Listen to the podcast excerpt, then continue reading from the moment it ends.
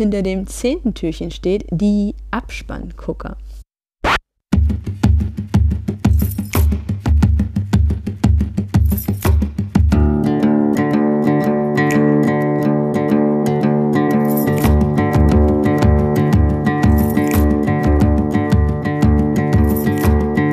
So, hallo, servus, wir sind die Abspanngucker mit Alexander Sobolla. Und René Hoffmann. Im Rahmen des Spätfilm-Podcast Adventskalenders sprechen wir heute über Scrooged oder auch auf Deutsch Die Geister, die ich rief. Und wir haben uns gedacht, okay, wir nehmen uns jetzt als Herausforderung diesen Film, der uns beiden beim Angucken sehr wenig gefallen hat. Eigentlich haben wir kaum gelacht und eigentlich finden wir ihn nicht besonders lustig und das ist ja immer das Problem bei Komödien, deswegen kann man das auch immer so schlecht beurteilen, äh, ob es jetzt gut oder schlecht ist. Ich meine, wir haben halt nicht gelacht, deswegen hat die Komödie seinen Job nicht für uns getan. Ja. Wir haben in unserem normalen Podcast haben wir keine Spoiler-Section mehr inzwischen, sondern wir haben, wir nennen es immer, wir haben eine, eine Beatsheet-Section. Da haben wir uns einfach das Beatsheet von äh, Blake Snyder, ähm, das ist selber ein, ein Hollywood-Drehbuchautor gewesen, weil er ist inzwischen tot. Und der hat mehrere Bücher geschrieben. Äh, das erste war Save the Cat und da hat er einfach seine eigene Struktur, wie er sich das vorstellt, wie, wie Filme aufgebaut sind, äh, vorgestellt. Das ist eigentlich nichts anderes als eine Kombination von diesen klassischen ähm, Erzählstrukturen äh, wie A Hero's Journey oder einfach die Dreiaktstruktur. Und für ihn macht halt jeder Film 15 Beats aus. Von allen Filmen, die wir bisher auseinandergenommen haben nach diesem Beatsheet, äh, hat man die auch immer wieder gefunden. Und wenn wir Probleme mit einem Film hatten, dann konnten wir die auch immer ganz gut mit einem Beatsheet erklären. Und deswegen haben wir uns gedacht, machen wir das diesmal auch bei diesem Film so.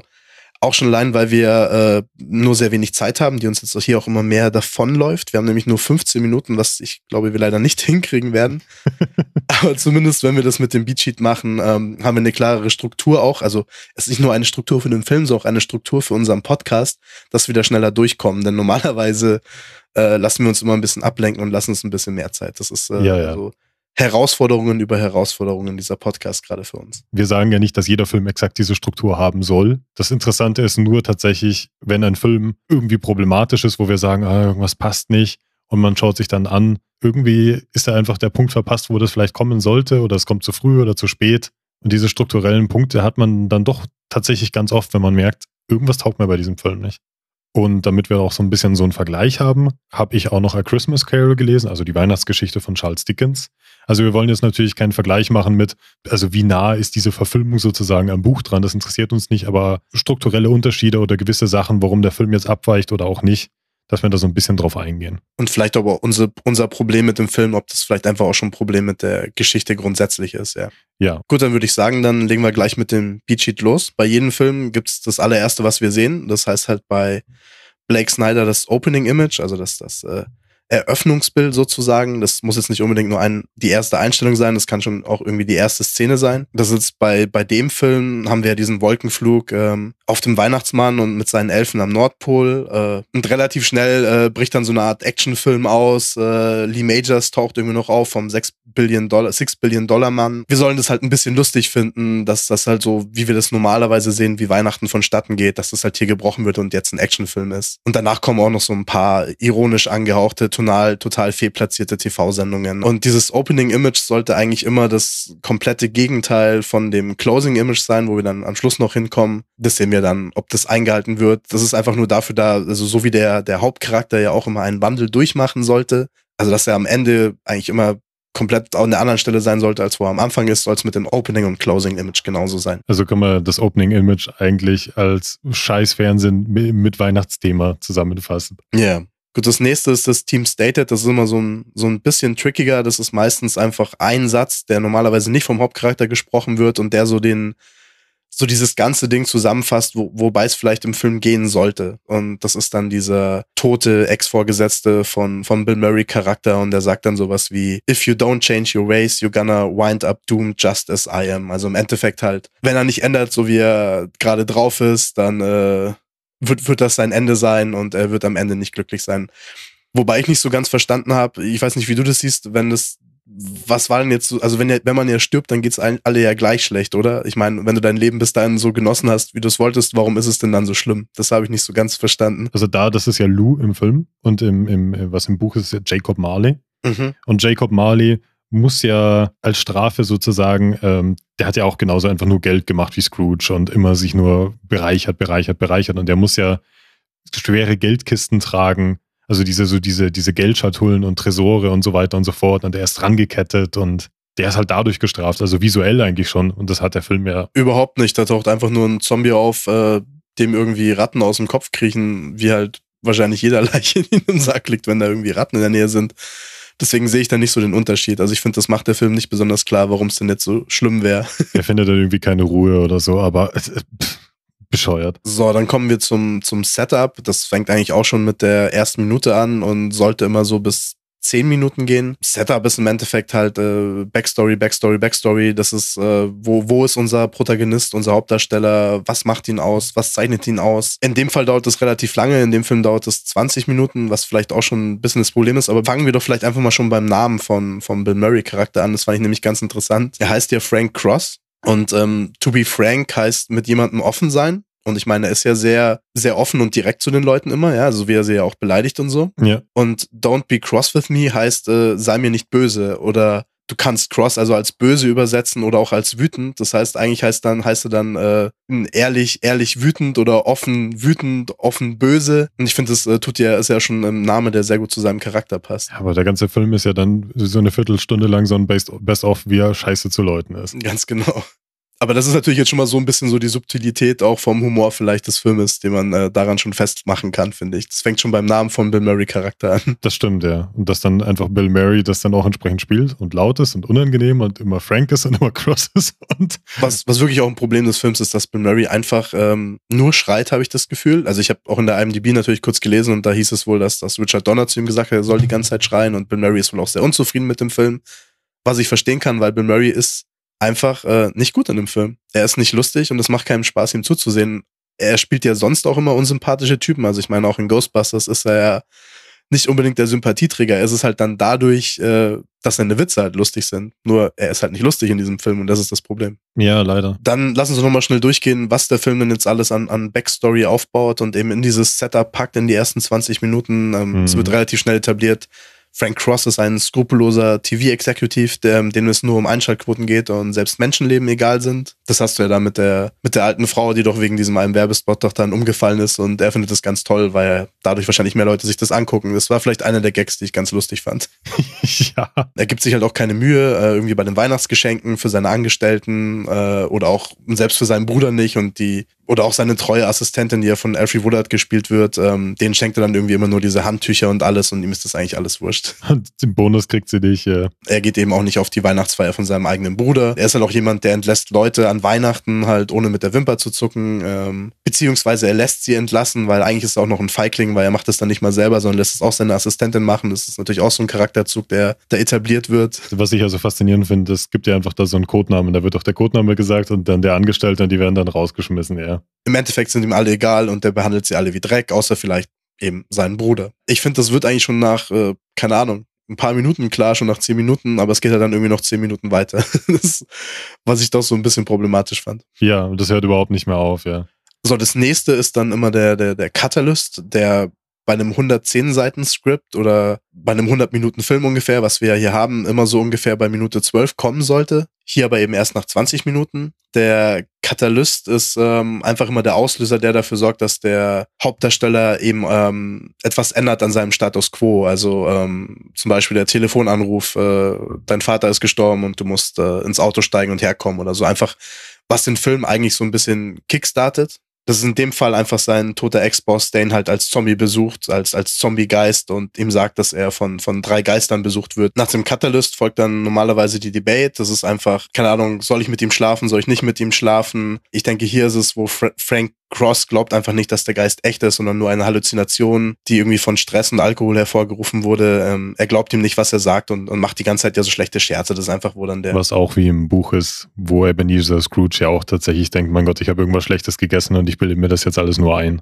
Also ja. das ist tatsächlich auch sehr ähnlich. Normalerweise würde diese Debate relativ lange dauern. Also ich meine, Black Snyder gibt der ganzen Sache irgendwie von 12 Minuten bis 25 Minuten. Also es ist ein relativ langer Teil immer. Der muss natürlich nicht so lange sein, aber da ja der Catalyst erst nach 20 Minuten kommt, muss ja der, der, der Break into Two schon relativ früh kommen und der die gehen wirklich fließend ineinander über, was, was schon relativ ungewöhnlich ist, muss ich, also von der Struktur her. Es dauert halt einfach wirklich lange, bis in dieser Story überhaupt irgendwas passiert. Wenigstens machen sie dann den, den, den Break into Two relativ schnell und äh, lassen sich nicht damit nochmal zehn Minuten Zeit oder so. Ja. Ein Break into Two würde ich dann hier sagen, ist sein Ex-Boss, äh, nachdem ihn halt nicht überzeugen kann, äh, tut er ihn ja so aus dem Gebäude raushängen lassen und lässt ihn dann einfach fallen und mit einem Knall wacht halt Frank Cross äh, wieder in seinem Büro selber auf. Die Welt von, vom ersten Akt wird ja im zweiten Akt immer auf den Kopf gestellt. Das heißt, es muss sich ja irgendwas verändert haben, es muss alles anders sein, die Situation ist nicht mehr die gleiche, wie sie davor war. Was hier natürlich sehr schnell illustriert wird, indem du halt dieses Telefon siehst, das sich von alleine wählt. Nach dem Act Break kommt dann äh, normalerweise immer die B-Story.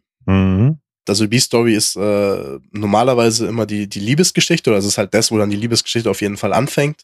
Das ist ja auch in dem Fall so, weil das die allererste Szene, die wir sehen nach dem Actbreak, ist ja wirklich, wie seine Ex-Freundin angerufen wird, die, die Claire hier gespielt von Karen Allen. Wir haben aber genauso die B-Story-Sachen, wie wie jetzt seine Assistentin eben, wo du ja auch öfter mal nach Hause zu ihr schneidest und ähm, Du hast auch den, den Bob Goldwave-Charakter, ähm, den du, glaube ich, auch noch ein, zwei Mal so irgendwie, wozu dem nochmal hingeschnitten wird, was der denn so Schlimmes macht. Ich glaube, der ruft irgendwie einmal noch seine, seine Frau an und sagt, wir müssen jetzt in ein kleineres Apartment ziehen oder so. Ja, und ansonsten hängt er dann immer auf der Straße rum und was weiß ich, äh, Auto fährt vorbei und der kriegt dann den ganzen Dreck irgendwie ab und der trinkt halt und Genau, und die Funktion dieser, dieser, dieser B-Story ist dann normalerweise auch immer, dass du, dass du einfach was hast, um ähm, einmal durchatmen zu können, um wegzuschneiden, wirklich von dieser A-Story, weil du ja oft auch nicht immer da komplett bleiben willst, vor allem wenn es jetzt ein intensiverer Film ist, dann brauchst du da manchmal auch so einen Durchatmer oder so. So ein bisschen so eine Pause, ja. Was ich hier nur echt wirklich merkwürdig fand, eben auch wieder, wie das in diesem Film aufgebaut war, ist, dass du diesen ersten Cutaway zur Assistentin und ihrem Sohn, den hast du schon vor dem Act Break nämlich wo sie mit ihrem Sohn die U-Bahn runtergeht. Mhm. Und das ist genau zwischengeschnitten, wo Bill Murray, ähm, nachdem er diese Preisverleihung hat, wo er dann den... Diesen Humanitarian Award, ja. Genau, warum zum Teufel kriegt er einen Humanitarian Award? Ich meine, das soll wieder besonders lustig sein, aber ich frage mich, äh, was soll er denn dafür getan haben, um den bekommen zu haben überhaupt? In welchem Zusammenhang soll das stehen? Gute Frage, nächste Frage. Vielleicht hat er einmal irgendwo irgendwie im Namen der Firma mal eine Spende rausgehauen und das war's dann. Auf jeden Fall kommt er dann in die Lobby rein und äh, und dann steigt er in den Aufzug. Und dann kommt dieser ganz merkwürdige Cutaway eben zu dem, zu der Assistentin und ihrem Sohn. Die Szene ist ja auch nur dazu da, dass einmal ausgesprochen wird, äh, dass er halt nicht spricht, obwohl wir das ja später eh checken würden, ja. Also ich meine, Ja. die Stelle, ich habe das Gefühl, das ist eine Szene, wo irgendjemand gemeint hat, man versteht das nicht, dass der Junge nicht spricht und deswegen müssen wir das jetzt da zeigen. Ich finde nur das Problem mit diesem Cutaway eben, also erstens kommt er viel zu früh, zweitens müssen wir eigentlich beim Bill Murray Charakter bleiben, Mhm. und das tut doch den Momentum von dieser Szene komplett zerstören, weil du willst ja eigentlich, dass es dann noch losgeht, weißt du? Das tut es ja noch weiter nach hinten schieben, dass endlich mal was passiert in dem Film. Ja, absolut. Claire, seine Ex-Freundin, die tauchte dann eben auch auf einmal äh, bei ihm im Studio auf und da hast du dann auch so einen Moment, wo du dann das erste Mal bei Bill Murray schon siehst, dass er ja das, doch sowas wie Gefühle hat und ja nicht nur ein Arsch ist, ja. So ganz, ganz kurz hast du da schon mal so ein Aufblitzen. Ja, ja. Dass er zumindest gegenüber ihr, vielleicht aber auch gegenüber seinem Bruder, gegenüber seinem Bruder ist natürlich auch nicht ganz so hart wie gegenüber anderen Leuten, aber bei ihr ist er ja nochmal ein bisschen, wie sagt man, weicher. Ja, und sie sagt ja auch sowas wie, sie, sie kennt seine Stimme, wenn er Angst hat und deswegen ist er auch gekommen, weil sie sich Sorgen um ihn gemacht hat.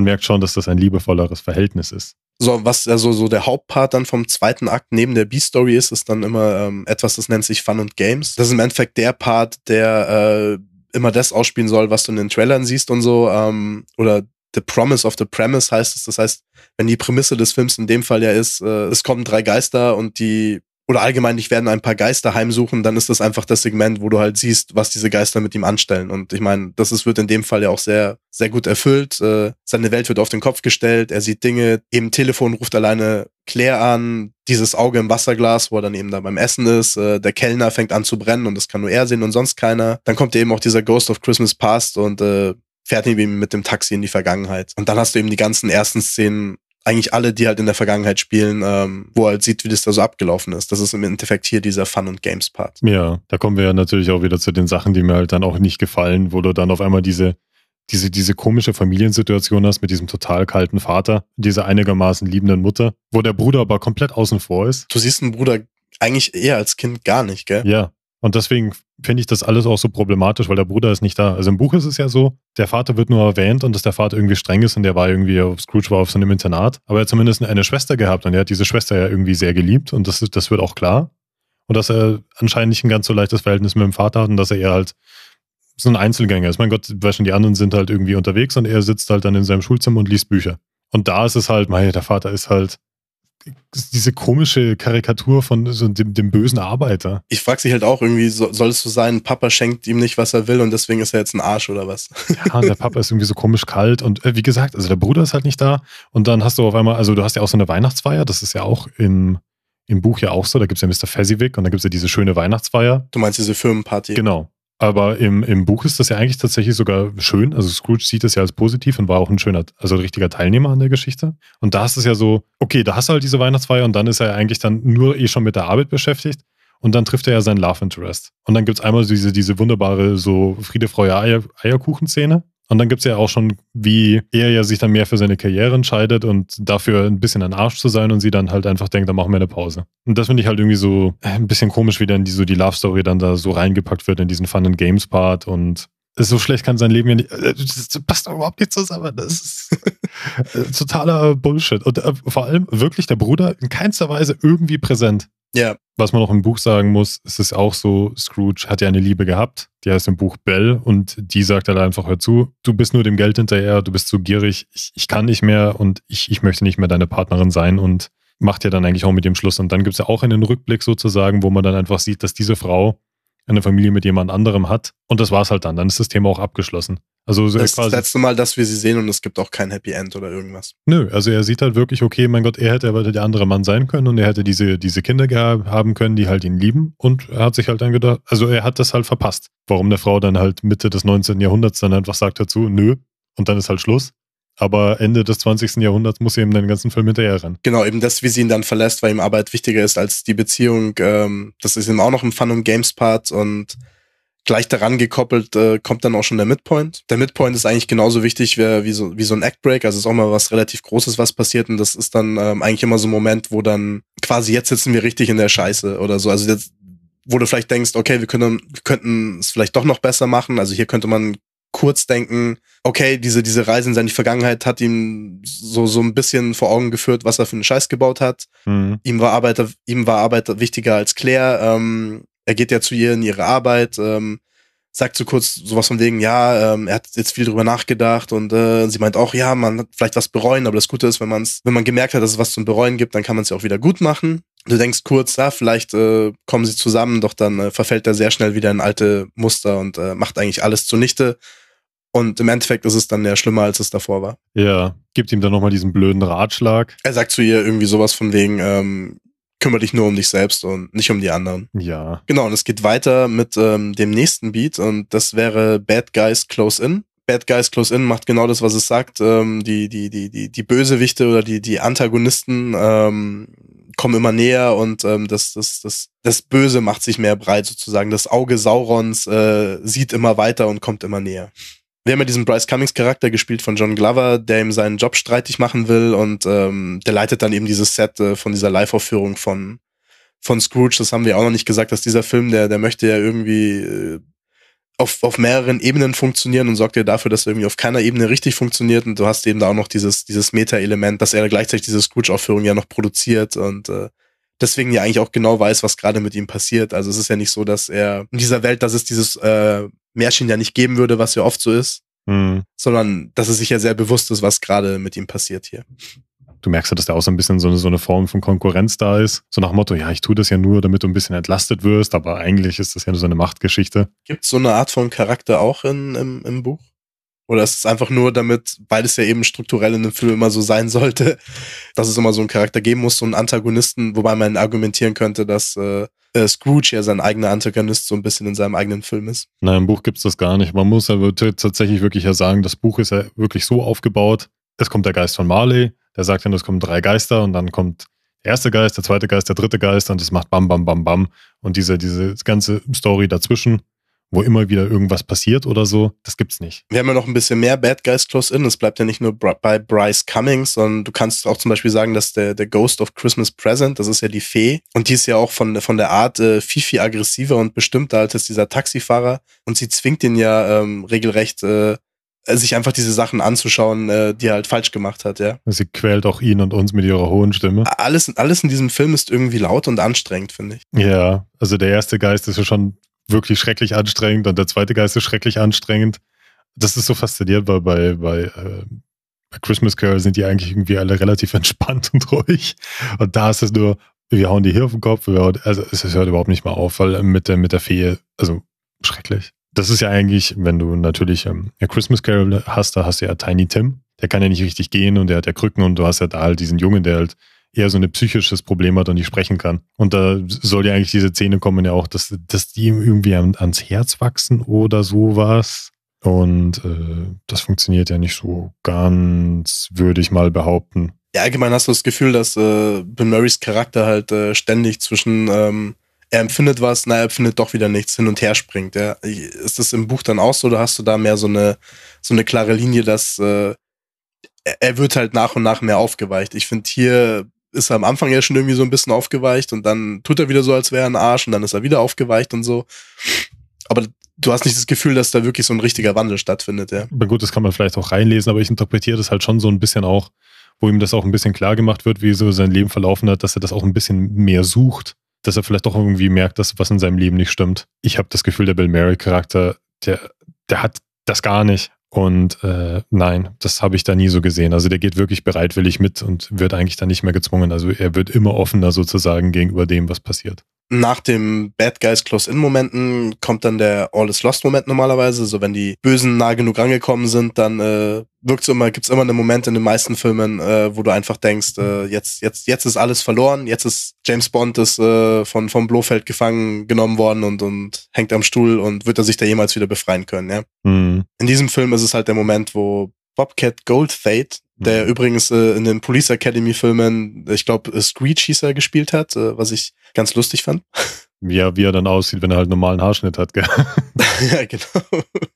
Und, ich, und auch nicht, das ist lustig, dass er dann der Einzige ist, der nicht den ganzen Film überschreit. Also das fand ich dann auch ganz interessant. Ja. Der stimmt auf jeden Fall mit dem Gewehr in seinem Büro und will unbedingt äh, Frank Cross erschießen, weil er hat ihn ja eben an Weihnachten erschossen und sein Leben ruiniert. Und Frank Cross meint, oh mein Gott, oh mein Gott, ich muss sterben, ich muss sterben. Doch als All is Lost äh, reicht uns das alles nicht, denn wir haben dann natürlich noch den, den Ghosts of Christmas Future, der ihn ja ähm, dann alle Konsequenzen seiner Taten in der Zukunft äh, vorführen muss oder halt, was er alles angerichtet hat mit, mit, mit seinen Taten. Da wäre natürlich zum einen der Sohn von seiner Assistentin, der im Irrenhaus landet, warum auch immer. Ja.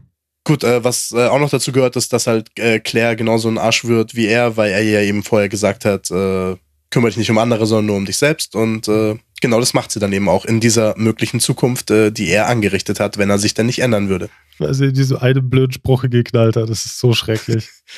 ich meine, das ist natürlich äh, ja auch so. Nein, sorry, ist ja nun, weil er ihr diesen einen blöden Spruch geknallt hat. Das ist so schrecklich, es ist so bescheuert.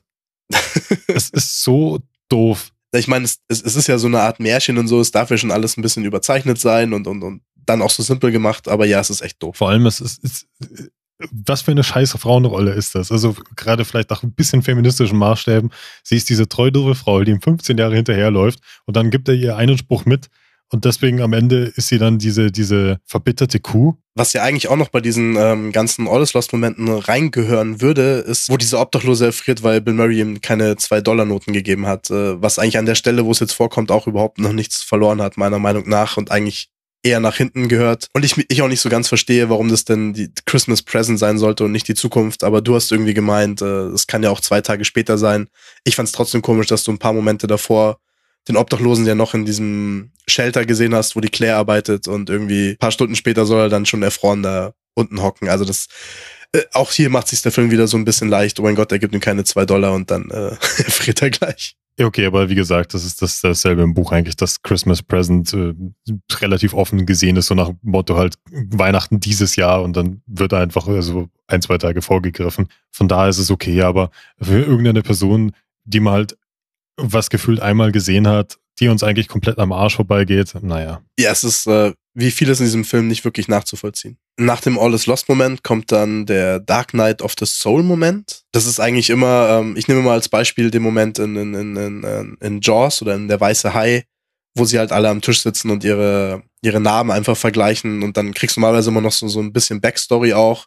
Ist aber eigentlich immer eher so ein Moment, wo, wo du nochmal also wenn ja alles verloren ist und es schaut so schlimm aus, dass du keine andere Chance mehr hast, wo du nochmal in dich selbst reinhörst und dir irgendwie diese, diese Kraft besorgen musst, um, um in den dritten Akt, um eben am Ende dann doch noch zu triumphieren. Ja, das ist, dass eben doch nicht alles verloren ist. Das ist immer ein, noch ein so ein Beat, der dann immer dazwischen kommt zwischen dem dritten Akt und dem All is Lost Moment. Ähm, es ist auf jeden Fall der Moment, äh, Frank sieht seine eigene Beerdigung, ähm, er realisiert, dass er nichts ändern kann, wenn er tot ist. Er bekommt die Kraft, sich doch noch zu bessern, weil er unbedingt leben will. Das heißt, er realisiert einfach, äh, wenn ich tot bin, äh, ist es halt aus und äh, wenn ich jetzt nicht schnell was ändere, dann äh, sterbe ich und ich kann nichts mehr ändern. Ähnlich wie im Buch das ist halt das Interessante eigentlich im Buch ist, reden Leute darüber, dass halt jemand gestorben ist und der checkt das eigentlich nicht, dass es er ist. Und das ist halt so, ja, mal, der ist halt gestorben und da ist halt jetzt Geld im Spiel, aber schauen wir mal, was da passiert und naja, schauen wir mal, gehen wir einfach mal zur Beerdigung so aus reinem Interesse und schauen uns das mal an. Aber es ist nicht, dass nichts Herzliches oder irgendwas, das halt einfach wirklich stirbt und einfach auch nichts hinterlässt.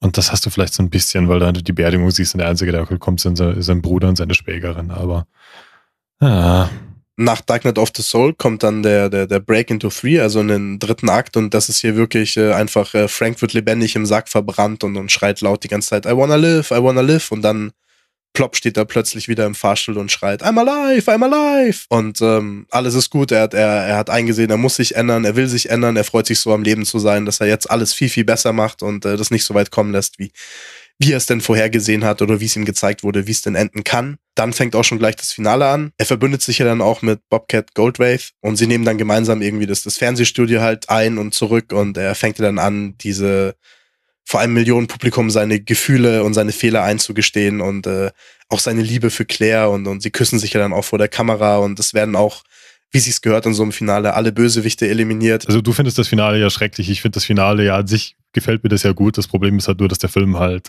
äh, wenig Vorarbeit geleistet hat, dass das eigentlich wirklich zusammenpasst. Ich finde es halt überhaupt nicht verdient, weil ja eben dieser, dieser Charakterwandel, wie, wie schnell dann Bill Murray auf einmal äh, alles fallen lässt und, und dann ein, ein, ein veränderter Mann ist, das funktioniert für mich halt überhaupt nicht. Und mir dann da irgendwie 15 Minuten da seine, seine Rede anzuhören, die dann so zuckersüß ist und, und, und, und wirklich ja nur so, so sprüht äh, vor diesem schrecklichen Schmalz, äh, das habe ich einfach nicht ertragen und ich fand's, wenn, wenn ein Film sich das verdient hat, dann ist das in Ordnung, aber der Film hat sich halt einfach nicht verdient. Das hat dann nochmal, also wo er nochmal so ein hübsches Tanzhasi dann abbusseln darf und aber dann doch lieber seine Claire, wo ich mir dann auch denke, wow, ich knutsche jetzt die Frau ab, aber ich komm jetzt, Schatzi, fahr doch mal her. Dann nehme ja, ich dich. Das ja. ist auch eigentlich echt übel. Und dann aus irgendeinem Grund ist dann der kleine Junge dann so gerührt, dass er dann auf einmal was sagt.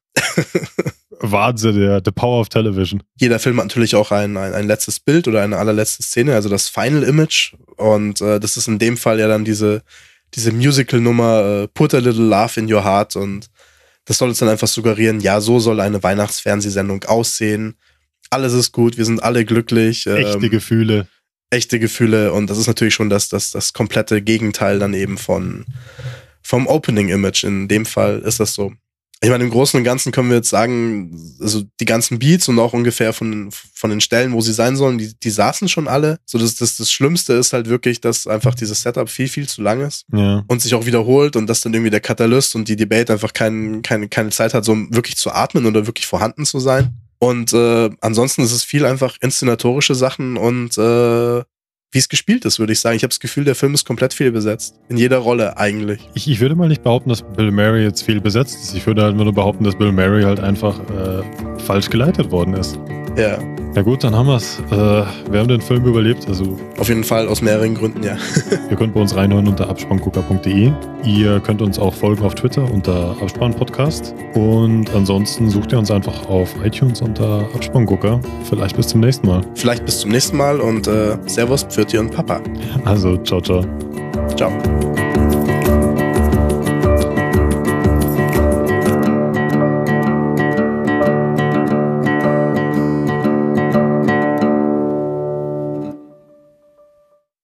Er verbündet sich ja dann mit, mit Bobcat Goldwave. Wie spricht man es aus? Bob, Bobcat Goldwave.